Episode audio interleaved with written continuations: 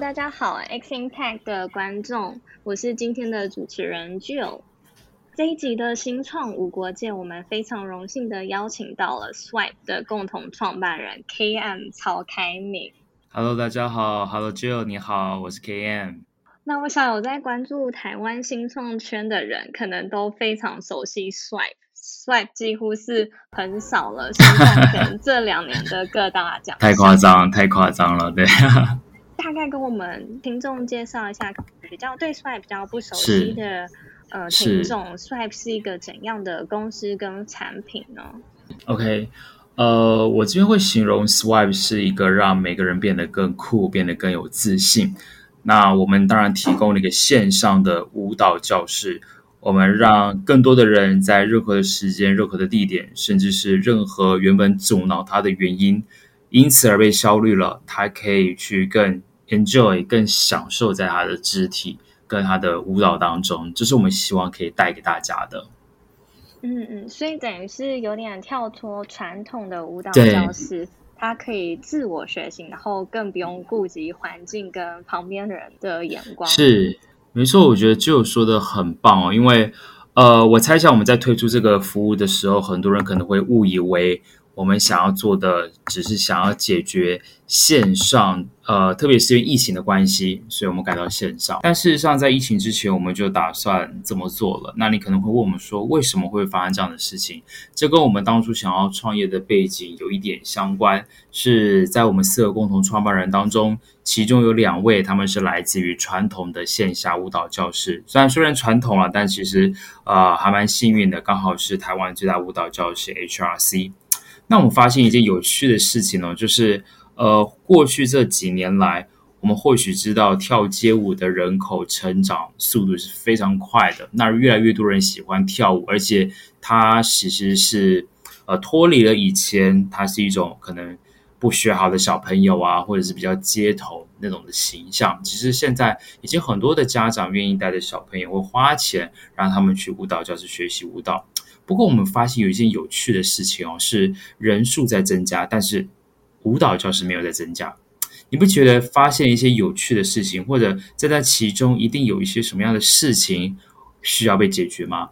后来我们就发现了一个很特别的现象，就是对跳舞的人数在增加，不管是国中、高中，乃至于大学或者出了社会。但是有一件有趣的事情是，这些人啊，他们去了舞蹈教室之后，赫然发现，哇！舞蹈教室里面的人真的都很厉害。说实在的，舞蹈教室并不是给想要跳舞的人去的。如果像我这样子的人，或者是听众大家，你真的想要去舞蹈教室学舞的话，你可能进到舞蹈教室的柜台，然后你可能交的不是一块一不不不是一堂课的钱哦，你可能要交一次也就一个月的套票等等，可能是上千块钱。好像终于鼓足了勇气，然后突破了各式各样的门槛，你终于付了钱，你进到舞蹈教室。然后你会发现，在舞蹈教室里面二十几个人，只有你不会跳舞，每个人都强的跟什么一样，他们都是真的专业级，而且真的他们属于那个文化，属于那个领域的。然后这个时候你会怎么办？你会觉得很害怕，对不对？你会觉得你好像不属于这里。不过有趣的事情是，这么难跨出的人，然后我们看到每一个月都有上千个人。愿意怎么做？可是，就像我刚刚提到，你去了舞蹈教室，你会开始发现你自己完全不属于那里，然后你会慢慢的退到舞蹈教室的最角落。然后呢，老师觉得，嘿，那个在角落的那个人，你是第一次来的吗？不用担心，你来到前面跟大家打声招呼吧。还是你简单 solo 一段，更让我们认识你？你知道吗？那时候脑筋一片空白，你只有想到一件事情：你下次不会再来了。对，所以舞蹈教室老师说，它是一个门槛非常高，而且它。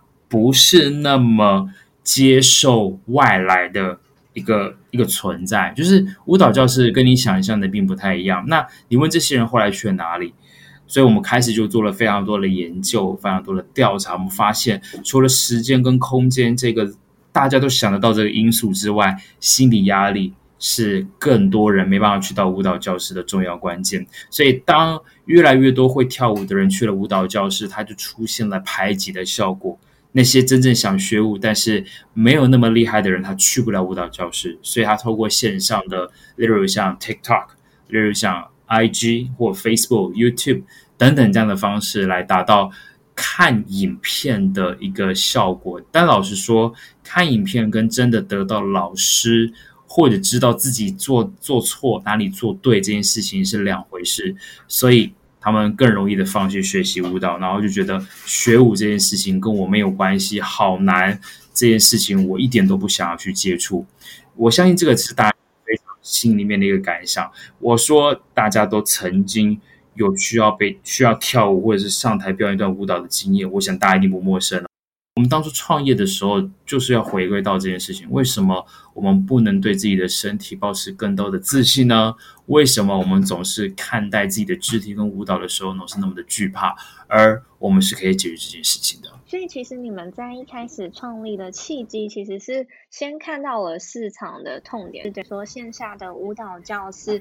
它没有办法满足所有的市场需求，也就是其实大家是有这个学舞的契机，但是线下舞蹈教室对于这些初学者可能门槛太高，Yeah，所以其实有一个这个市场缺口在，你们是看准了这个市场缺口，才进而去 approach 它。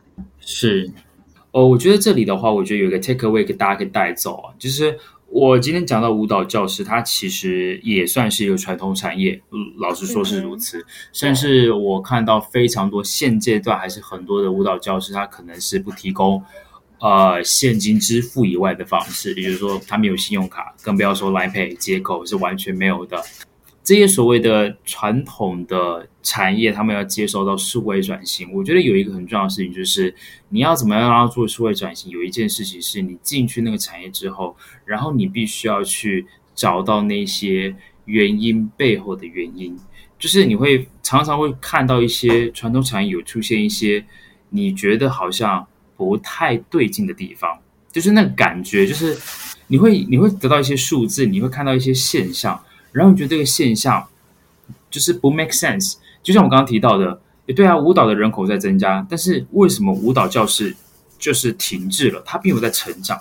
那一定是发生了什么事？因为据我们来说，比方说手摇手摇饮料店好了，对我们看到手摇饮的人口在增加，所以你看到现在很多的新品牌出现，这才是正常，对吧？可是你从来都没有看过一个新的舞蹈教室在你家的巷口里面出现，没有，那你必须要去询问为什么这件事情没有被发生。所以我觉得有个 take away 一样是从呃 swap 这件事情做了做了一个。创业吧，它可以说是一种数位转型。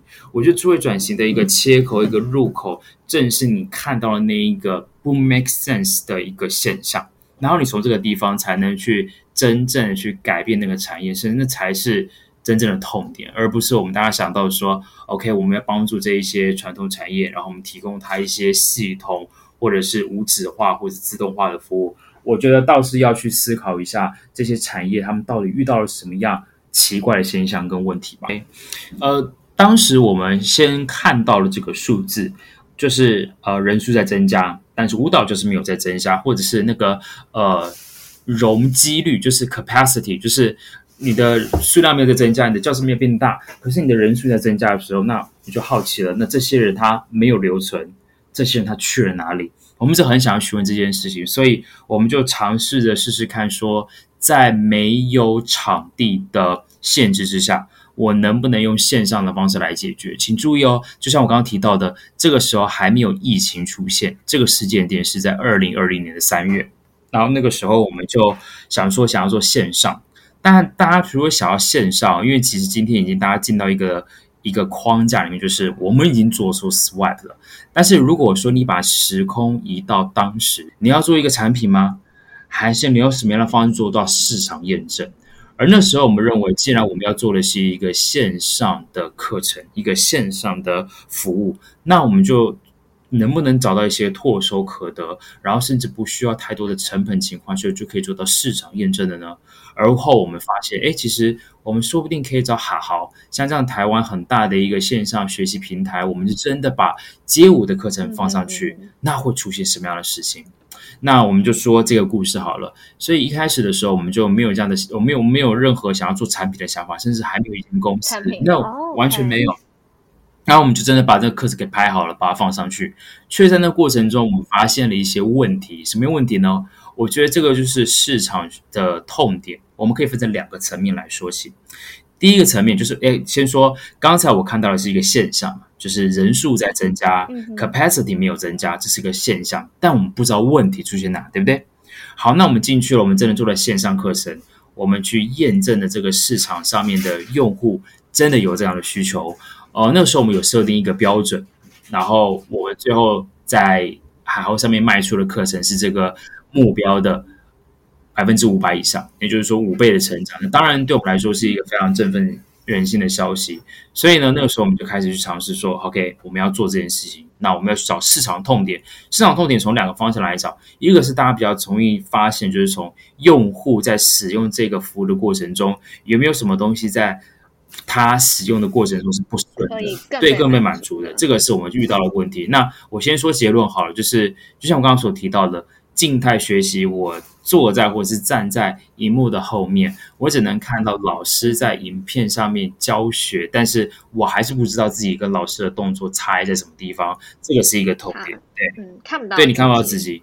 然后第二件事情，其实大家不要忘记了，创新的来源不仅是在用户的痛点，还有应该是说是整个 stakeholder 的后后的的痛点，例如说。Stakeholder 是利害关系人，利害关系人除了外部的呃用户之外，还有你们，还有你的团队成员。当初在拍好好这个课程的时候，其实为了要把他的动作拍的仔细，或者从不同的角度能够让你看得更加清楚，那我们又花了很多的时间在拍摄这样子的内容。所以一样的，你的创新来源可能不仅是来自于你的用户，很有可能来自于你在拍摄或制作这个影片的时候，有没有什么东西是在流程上可以更加的去做优化的。一样啊，我提出一样好的品质的服务，但是如果我用更有效率或者是成本更低的情况，其实我们一样是达到创新的一个目的哦，所以。呃，在 Swipe 上面，我们做这两件事情，什么事情呢？首先，我们看到刚刚提到的，用户不能知道自己的个动作跟老师的差异，对不对？所以在 Swipe 里面，我们就做出了一个播放器。这个播放器呢，是有别于现在传统的播放器，例如像是 YouTube 或者是 Netflix，你可能就单纯的按播放暂停、前转、快转，但事实上。在 Swipe 的播放器呢，你用手指轻轻的由上而下滑动，你就可以调整透明度，借此可以同时看到自己和老师的动作，是非常非常酷的。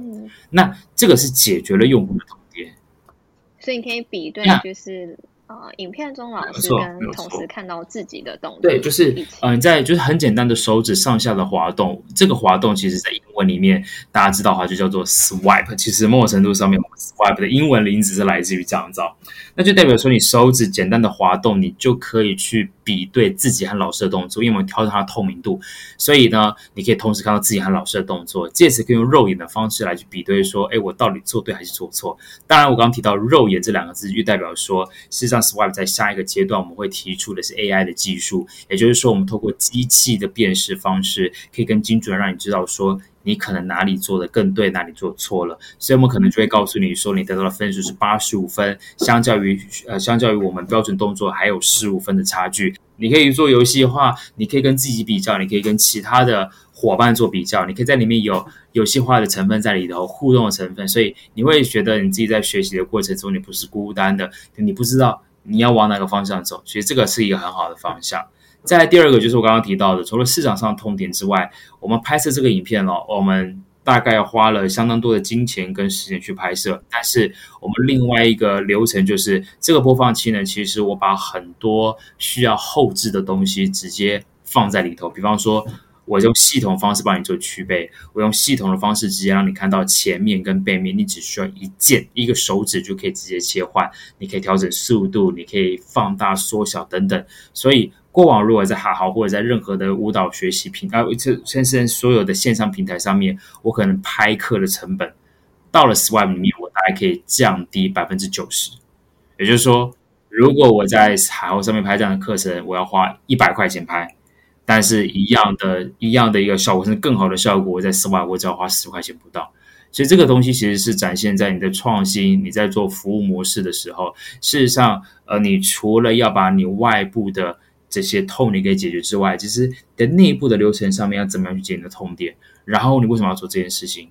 你必须要去建立起 unfair 的 advantage，就是不公平跟不对等的一个优势，那才是你一个长期能够胜过别人，而且不怕别人来追赶你的。所以，当你问我说：“嘿，凯米，万一有人做类似的事情，那个这个这个播放器可能互动型的调整这调整可能不是太难呀？”我我同认我我认同你的想法，但家可能必须要面对一件事情：第一个，我已经在这个低地方建立起了我既有的用户的屏障；第二个。我甚至还优化了我的制作流程，我可以用更低的价格来跟你进入竞争。第三个，我申请了美国专利。对，反正总之你必须要做非常非常多的一些防护网跟各种去降低你风险的可能性，然后让你的产品可以变得更加的成功。所以这个是我们当初在规划这个产品的一个非常非常主要初衷跟规划。所以呃，我这边就直接说下结论好了，市场验证。这个时候，我们完全没有做任何的产品哦，甚至我们还没有开公司。但是就在这个呃市场验证结束之后，我们大概不到四个月的期间，我们就完成第一笔募资。所以你没有发现一件有趣的事情？我完成募资，事实上跟我有没有做出产品一点关系都没有。甚至我没有公司，我就拿到募资了。然后拿到募资之后呢，我才成立公司。然后最后我将近隔了一整年。也就是真的走走到了二零二一年的三月的时候，我的产品才正式 launch 上线。距离我做出这个市场验证的二零二零年三月，是整整过了一年的时间哦。所以我这边也分享给大家，就是说，如果你要问我说，在你前期啊，市场验证，然后做产品跟开公司，哪一件事情比较容易获得募资？我会说，我的我的经验是市场验证优先，再来才是开公司。最后是做产品，因为你的市场验证一旦成功，然后你的公司建立起来，他投资的投资的是你的概念，投资你的人，然后最后是投资你的产品。所以事实上，我们就是走过这样的历程，分享给大家。透过很完整的验证之后，再直接用这个验证模式去取得募资。哇，那你们其实从验证到募资到真的开始产品，花了一整年吗？那接下来我还蛮想跟你聊聊，团队其实不大，然后在一开始创建的时候，其实非常短时间。我们分享一下，就是你觉得整个从零到一打造产品，还有整个怎么去 build up 这个团队。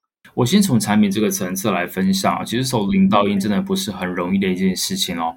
那对，其实刚才我把它更抽象化来分享好了，就是。我们首先是做很大量的直化分析，直化分析之后，然后再做量化分析，然后更重要的事情是直化量化的不断的交互去验证我们的想法。哎，这是什么意思？首先呢，直化它是问 why 的层次，就是为什么你会需要的层次，然后直量化是问 what。就是到底有多少人需要？到底有多少百分比的人会让我认为是这样的层次？所以，当我们做出了直化之后，我们虽然说，呃，是随机挑选的，它可能不具有代表性，但我们总之觉得有些人对于这样的产品有这样的想法，所以呢，我们就列出了这些选项。比方说，我问了五个人，你为什么需要 Swipe？然后我得到五种不同的选项，对不对？然后呢，我把这五个选项干嘛？拿进去做量化的分析，我可能投放问卷，我可能做不一样的方式，然后把那个量给冲高，我就可以知道说这五个答案当中有几个百分比的人认为选择是 A，有几个百分比觉得是 B。然后呢，当你得到了多少百分比，要觉得哦，原来最后大家觉得 B 这件事情才是最重要的关键。然后你会做什么事？再去做直化，问为什么？为什么是这个答案？那他就会告诉你问题背后的问题。原因背后的原因，在这个地方，我真的建议大家不要被你眼前容易得到答案就被满足了。再一次，不要容易被你眼前那个容易得到答案满足了。这什么意思？就像我刚刚所提到的，你在做量化、你在做直化的时候，你会不断的说为什么？为什么？为什么？你还记不记得刚才我问的问题是什么？你觉得 Swipe 到底带给你的好处是什么？带给你的利益点是什么？那个英文是 benefit，也就是说，我并不是说 Swipe 是怎么样的一个东西，或者是什么样的 feature，我问你的是 benefit。所以，最经常你直接回应给我的一个问题，答案是什么？你就告诉我说，OK，Swipe 它上面可以让你随时随地都可以学到舞蹈啊，我 Swipe 上面有很多的老师啊，而且里面有很多元的舞蹈风格。确实，这些都是很表面的原因。这个东西你得到之后，一般的人可能就停留在这个层次上面，然后呢，你可能在上面可能去进行一些优化，你可能会得到很多 feature，没错，就是在功能层次上的建议。可这功能层次上的建议的话，实际上是非常表面的原因，也是你最容易找到。但是，请你不要以此为满意，因为这是一个假的答案。如果你真的什么叫假的答案，就是说你真的做了这件事情之后，你会发现你怎么做，你的用户永远都不满意，对不对？你会发现。做了这件事情的时候，你真的做到，然后下次用户告诉你说我要 B，然后你做了 B，你要 C 就要 C，永远都不会满意，因为用户你要做这个东西没有解决到核对，你没有解决到核心，然后你永远在追着用户跑，然后用户一直不断给你很多的 ticket，不断给你很多的 feature，然后你就去满足他，而且最好笑的事情，用户还是觉得你还是没有解决问题啊，你还是觉得不够啊。所以那是因为你只是解决表面的原因，所以你要再问下一个问题是：为什么这个东西是重要的？为什么舞蹈？为什么舞蹈要在线上学？先问下去。通常到第二个层次之后，你会回到 problem 的层次，也就是说，他会告诉你这个东西可以解决什么样的问题。举例来说，它解决了时间跟空间的问题，它解决了心理压力的问题。然后不要忘记再去问为什么这是一个问题。你为什么觉得心理压力这个东西是个问题？然后你的用户开始觉得很烦，但是你要耐着性子去问他。接下来第三个层次，慢慢的会问到 feature 的层次，比方说我要健身，我要健康，甚至我想要不害羞，我也要不不害怕的站在别人面前跳舞。然后你再问他。为什么这件东西是重要的？你问到最核心的层次，那个核心是什么？那个核心的层次就是 core value，也就是为什么你今天 SWI 之所以存在这间公司的重要原因。而我们得出的答案是，每个人都想要变得更有自信，想要变得更帅。所以，当你不断的从原本最外层的 feature 挖到了 problem，再挖到了呃 benefit，再到了 core value 的时候，如果你有听过 TEDx 的演讲的话，你会知道这叫黄金圈的理论。如果你知道或者是理解这件事情的话，你会发现你真的必须要回到那个产品的核心去解决问题，你才不容易被你的用户牵着鼻子走。否则，你永远在开发出很多、更多、无限多的功能，而你的用户永远被满足。因为为什么？你没有解决他的问题，甚至那不是你产品的核心。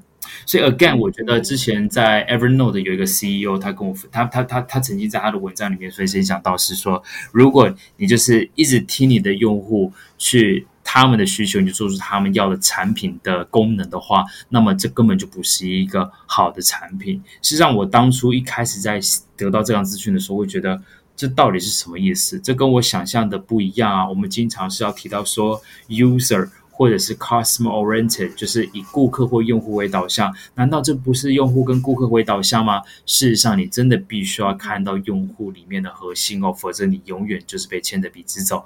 回过头来，我不知道大家今天听了这个 podcast 的时候，我不知道你开始我在分享 swipe 的时候，你还记不记得我是怎么跟你分享的？我是说 swipe 让你变得更酷，变得更有自信。我们提供线上的舞蹈教室，让你可以在随时随地，而且不用太担心你心理压力，你就可能享受舞蹈的乐趣。所以是一样的概心概核心概念。我一开始不是告诉你说我是一个舞蹈教师，我也可以告诉你是我们提供了什么样的 core value。我们告诉你可以变得更酷，变得更帅。OK，你开始有兴趣，因为这是每个人都想要的需求。而我们接下来提供我们的 solution，我们提供的是一个线上的舞蹈，然后我们做了什么？我们做了什么？解决你什么样的问题？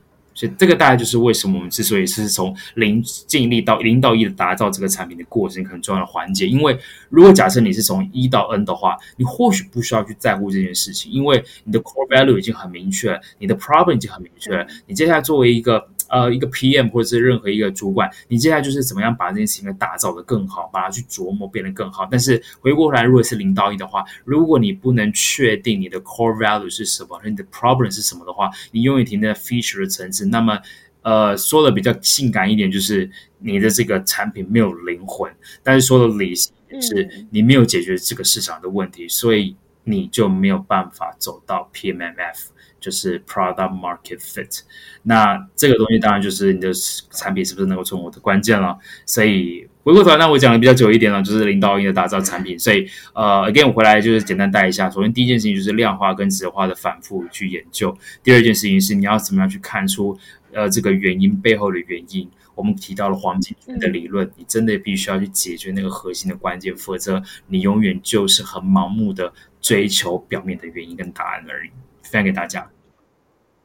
谢谢凯敏这么深入浅出的分享，让我们知道你们是怎么从零到一真的找到产品的核心价值，奠定公司整个未来的。那你在另外一个访谈中其实有提到，你觉得舞蹈其实是跨国界、跨语言的一个产业。你们这个 vision 其实是可以跳脱语言或者是文化的隔阂，然后更好的去带到。要进军其他市场，可能也更容易一点。没错，呃，舞蹈这件事情，呃，或者是很多的内容的特质，它是不分国籍的。舞蹈音乐尤其如此。那我分析一下，在舞蹈这个领域来说，好了，特别是以街舞为主。假设我们要提到海外的策略的话，大概分成两个层次。第一个是你要怎么去获取你的内容。第二个是从行销的角度，当然你还是要做到在地化，比方说，你要在那个地方怎么去啊投放广告，怎么样去接触那里的社群，或者是它的自然流量来自于哪里，这个当然是在每个市场上面都有完全不一样的方向哦。比方说日本，他们现在可能用的是 Twitter，用的是 Instagram，可能 Facebook 对他们来说是比较少用的。而你进到韩国，你不能忘记有 Never 的存在。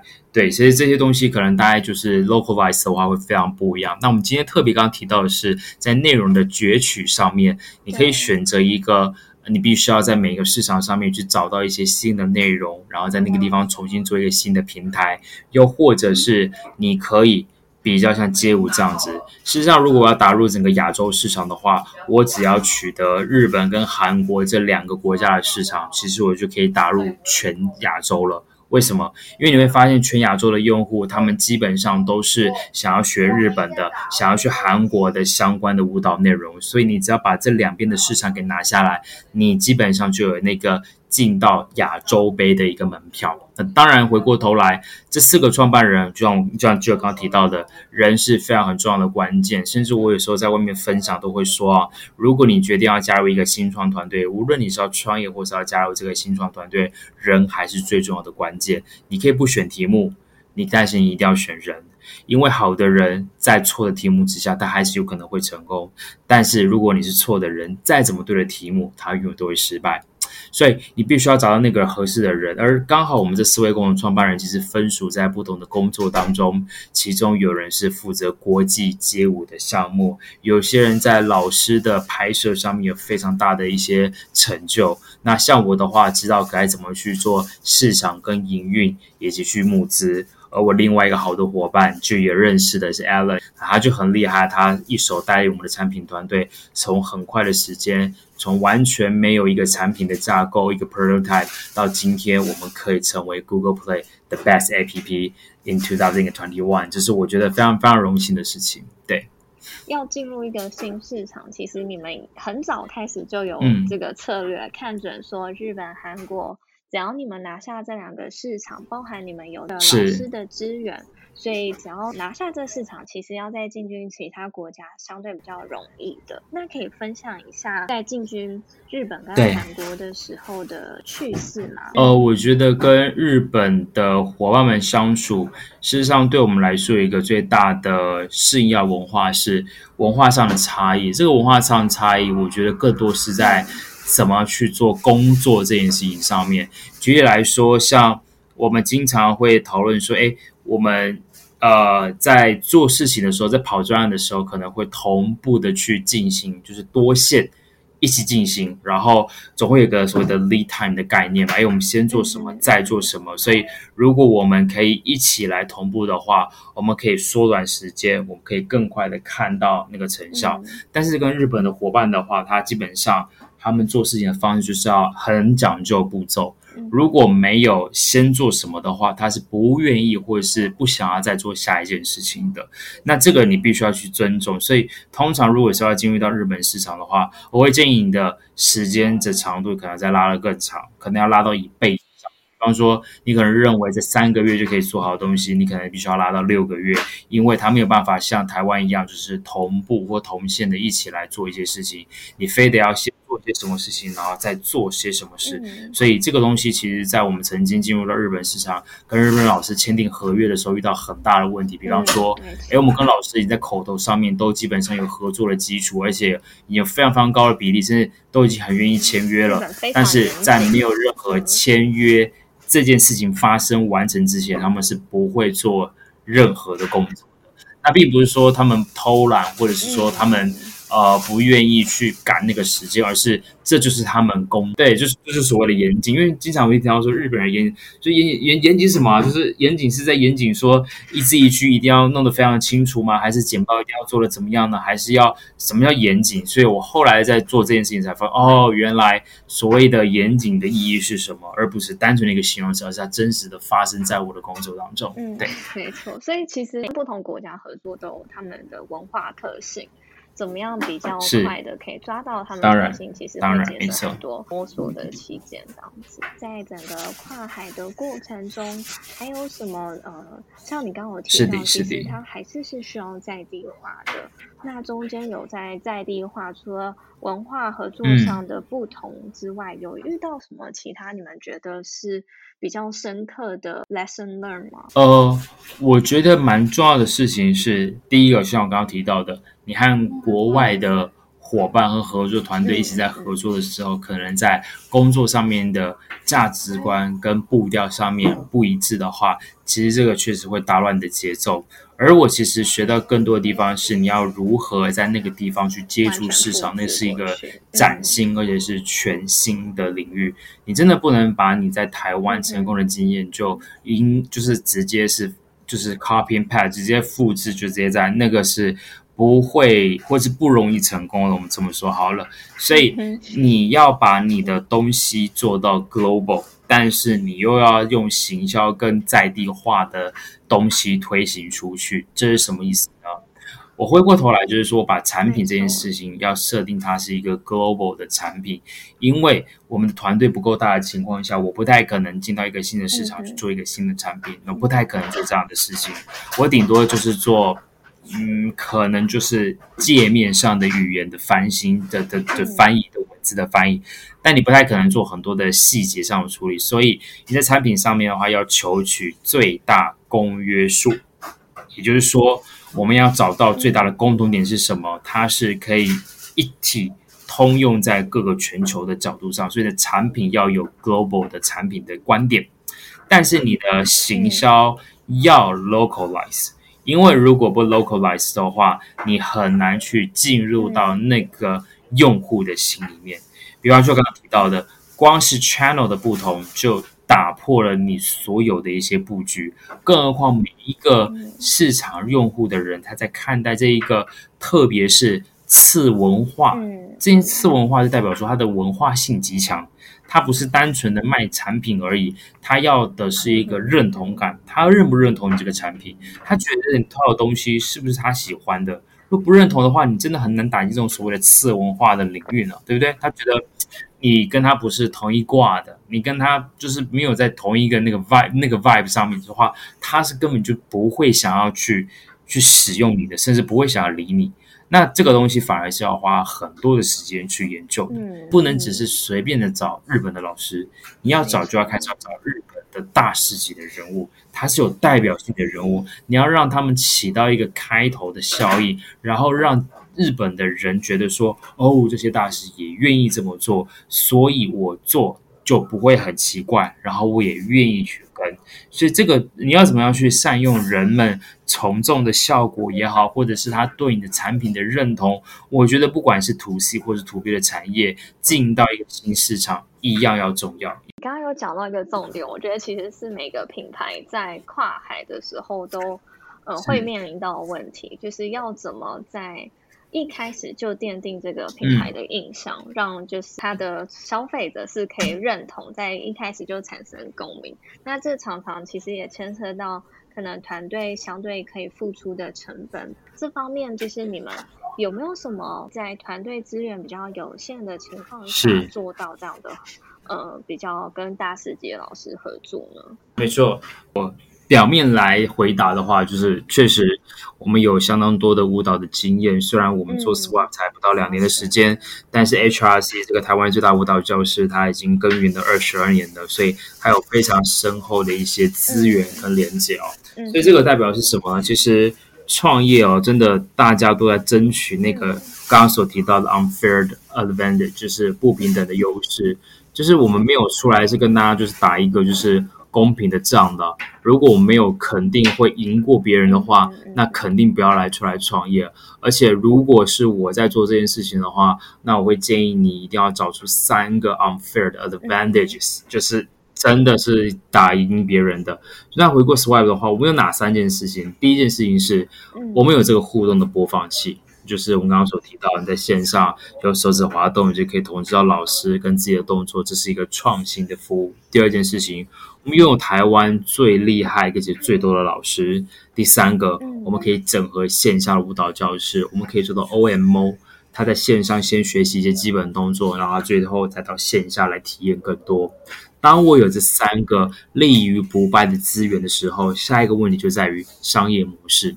商业模式，如果你谈论的不是单纯的获利模式的话，那么会认为一个新创，就像就刚刚问到的一个相对资源人力贫乏的新创团队，最重要的商业模式就是如何扩大我的资源，如何扩大我的优势。所以我要做的事情就是，我能不能有一个飞轮的模式，一个 flywheel effect。就是可以让我这三个资源一直持续的成长，而这三个是什么呢？是内容，是用户，是我的舞蹈教室。所以这三个它的串联起来，就是我找了很厉害的老师进来拍摄内容，这些好的内容可以吸引到相当多的流量进到 Swipe。他可能不了解 Swipe 的品牌是什么，但是因为吃这些老师的人脉，吃这些老师的资源，所以他进到这一个 App 里面。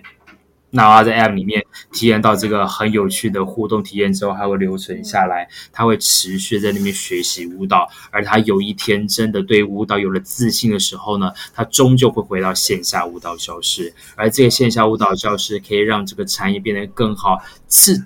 促使着这些舞蹈老师，他们可以更得到更多的营收，不管他们的分润来自舞蹈教室还是来自于线上，他就会创造一个闭环，他就创造一个飞轮的模式。而我在这个过程当中，我是要把这个闭环做的一定一做持续做得好，我的核心的价值会持续的扩大，我的资源变得更强，我可以不怕其他竞争对手来对抗。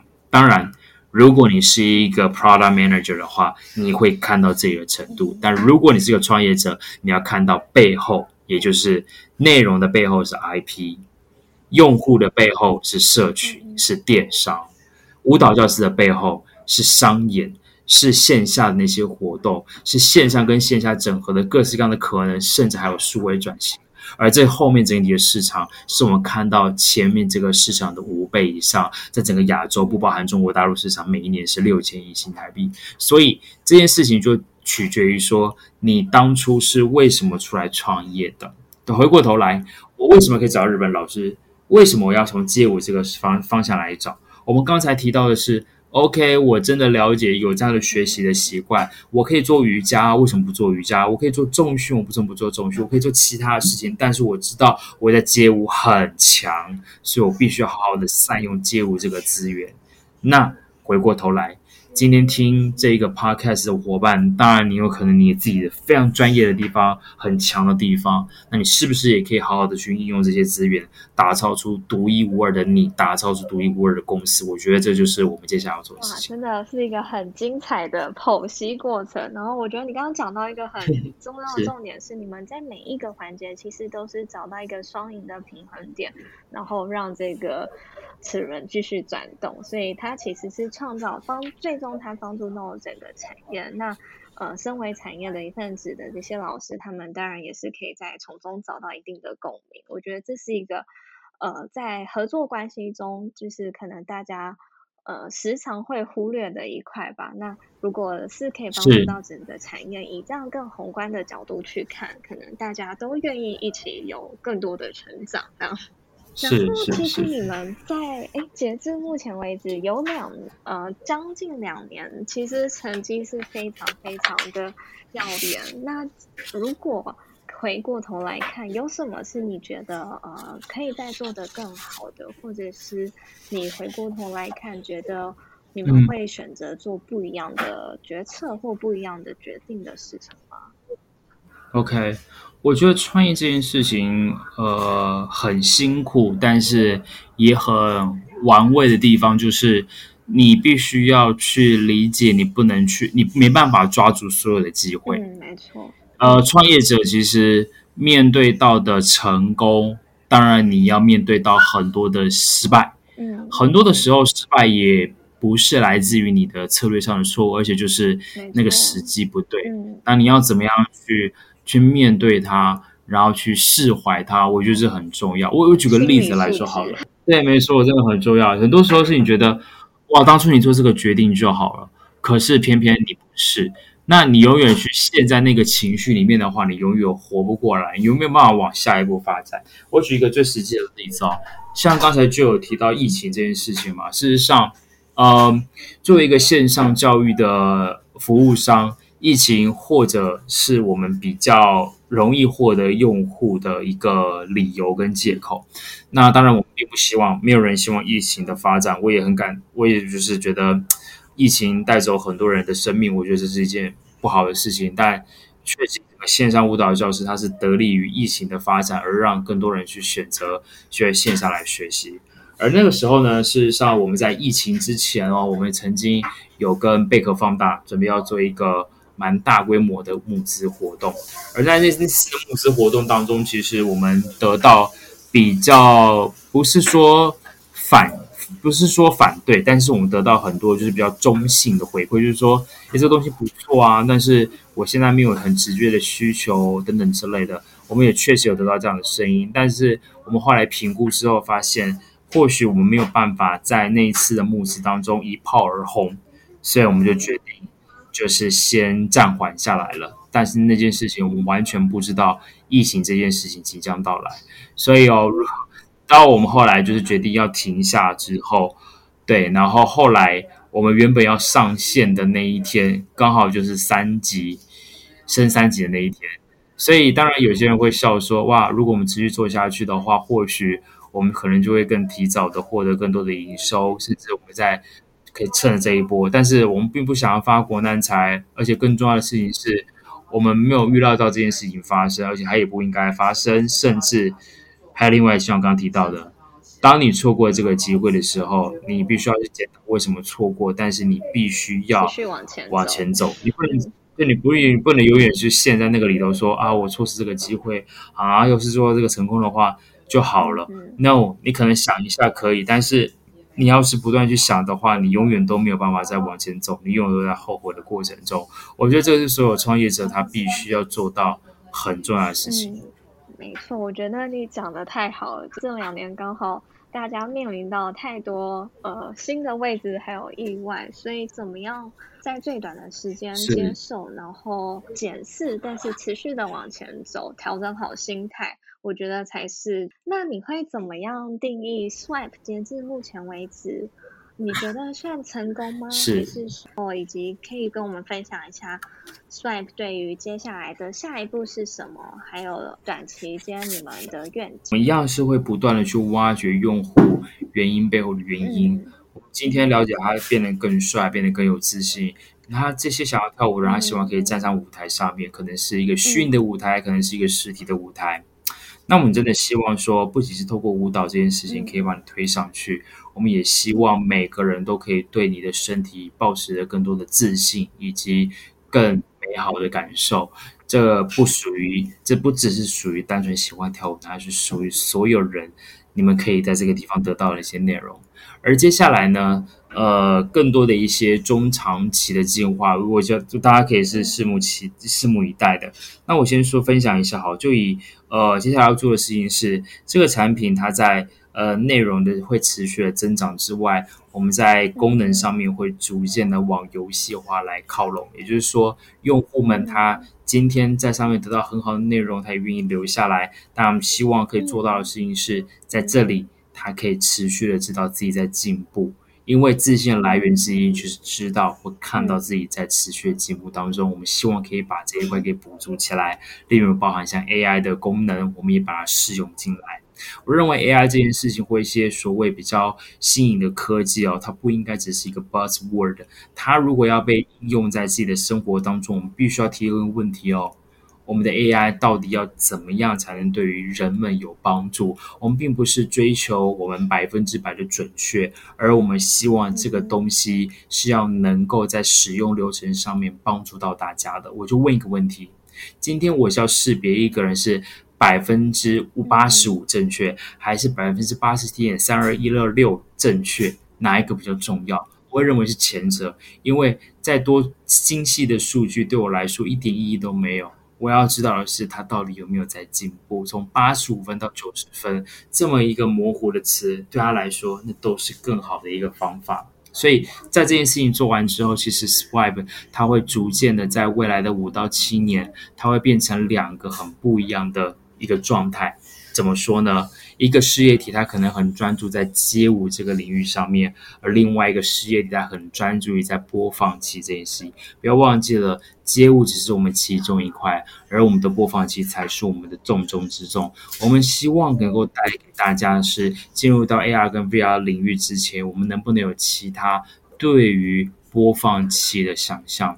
我们希望让大家用很简单的方式，哪怕是手指滑动，就可以体验未来的播放器。而 Swipe 接下来从 To C 之后，我们也希望可以做到 To B。我们可以在上面可以看到更多人运用这个播放器来学习如何去瑜伽，如何去重训，甚至如何去化妆。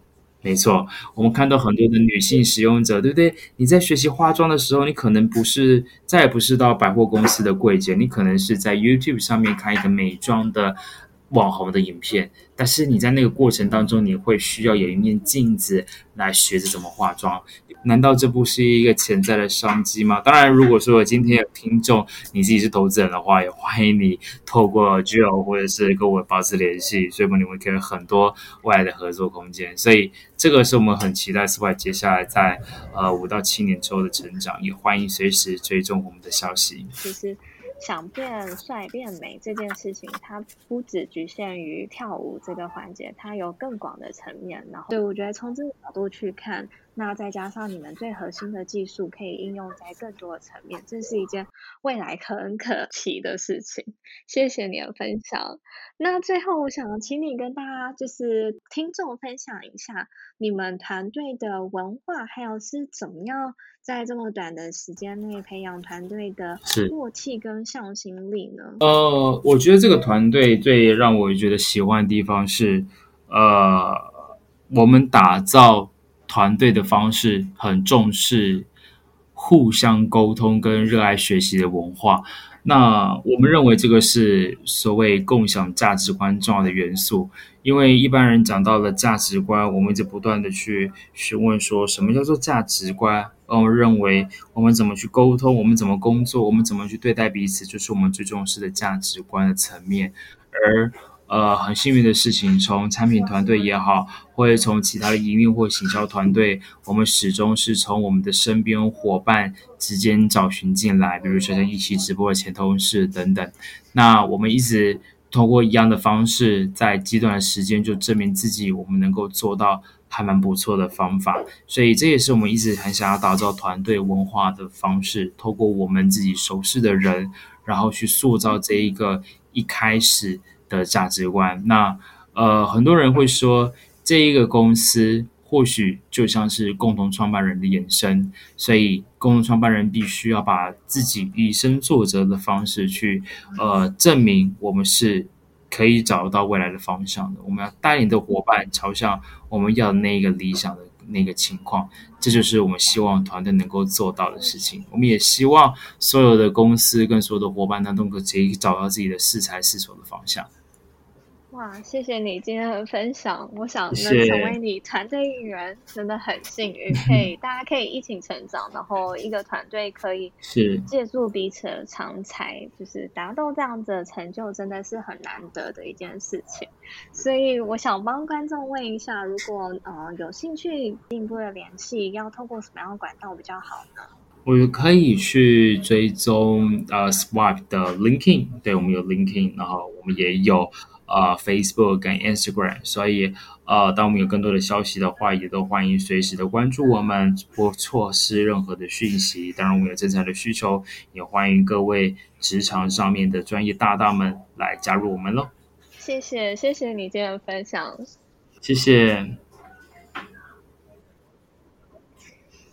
今天真的很荣幸可以邀请到 Swipe 凯敏的分享。